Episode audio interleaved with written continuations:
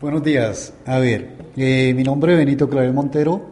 Lazo, vengo del Centro Educativo La Cañada, perteneciente a la institución educativa Rosa Florida del municipio más histórico, Arboleda, Nariño y Reserva Arqueológica a nivel nacional. Eh, quiero contarles un, un aparte en la vivencia de lo que soy docente. Eh, cabe resaltar de que ya llevamos 18 años en el trabajo docente, una magnífica experiencia para mí. Nunca pensé ser docente, llegó por casualidad podríamos decir, pero he aprendido en el transcurso de mi vida a hacerme docente y a dar lo mejor de mí con respecto a esa cátedra que debe ser representativa para los estudiantes. Alguna vez cuando yo trabajé en la institución Rosa Gloria como docente y director de grado 11, terminaba con un grado eh, la dirección de grupo y al momento de llegar la planeación nuevamente del próximo año, llegó el momento de que debíamos nuevamente retomar las direcciones de grupo. Fue allí como los docentes, los compañeros, dijeron de que al grado 11 ninguno lo quería recibir para hacer la dirección de grupo. Entonces propuse de que rifáramos, eh, y lo cual salí favorecido yo. ¿Por qué no querían recibirlo los demás compañeros, la dirección de grupo? Porque los muchachos eran los más indisciplinados del colegio, los que tenían bajas notas eh, y tenían un resto de problemas que los compañeros pues para ellos miraban que era el peor grado. Eh, casualmente llegamos a charlar con los estudiantes en una primera reunión, eh, les conté todo el proceso para eh, ser yo el director de, grado de ellos, porque a ellos también les extrañaba que como otra vez iba a repetir yo como docente otra dirección de grupo consecutivamente.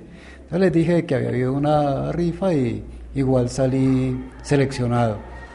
Eh, pero que mi trabajo lo iba a desempeñar como si no hubiera tenido otra dirección anterior. Entonces arrancamos por hacer un conversatorio con ellos, charlamos en los recreos, compartíamos eh, cosas comestibles, vivencias de ellos, en todo ese sentido. Posteriormente yo tenía un librito que se llamaba La culpa de la vaca y le hacíamos lecturas, compartíamos mucho con ellos y se acostumbraron a esa parte, a compartir y, a tocar vivencias que se veían reflejadas tanto en la lectura como en la vivencia de, de ellos. Después de eso, abordamos ya en una reunión con los padres de familia, una cuarta semana de lo que habíamos charlado con los estudiantes, eh, diciéndoles de, a ellos en las charlas que habíamos tenido de que debían de ser los mejores, que si los compañeros los tildaban de que eran los peores, que debíamos demostrar como seres capaces de, transformarnos y de cambiar y que nos íbamos a posicionar como los mejores dentro de la institución. Y fue así como seguimos en ese camino. Eh, me causó extrañeza en el momento que hemos tenido la reunión con padres de familia porque un padre de familia, pues igual conociéndonos, primera vez que hacíamos la reunión con ellos, dice, mire, profe, disculpe, ¿usted qué hizo con nuestros alumnos, nuestros hijos? Eh, yo quedé sorprendido porque pensé que estaba haciendo alguna causa mal y le digo, ¿qué pasa, señor? Dígame, ¿qué es lo que sucede? Dijo, que mire, profe, desde el momento que usted eh, entró en este proceso de director de grupo que mi hijo me comentó, él ha cambiado, ya no es como fue el año anterior.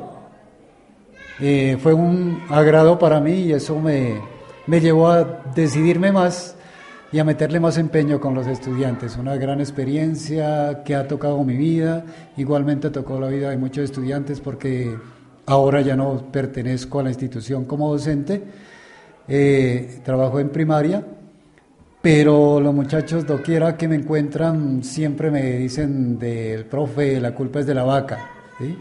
Llevan esos recuerdos y fue una experiencia importante porque llegamos a, a resolver problemas que de pronto nunca, nunca pensé que los tenían. Hicimos una visita casa a casa para ver desde dónde venían ellos, qué problemas tenían con los padres de familia. Es así como nos encontramos con situaciones de, de señores hechos y derechos ya con unos 40 años, donde todavía tenían inferencia los padres, que no los dejaban tener una relación libre, Entonces, eh, de allí se llegó a concretar dos matrimonios dentro de esa situación. Y el muchacho que estaba en esa problemática, no, fue uno de los mejores estudiantes. Eso es.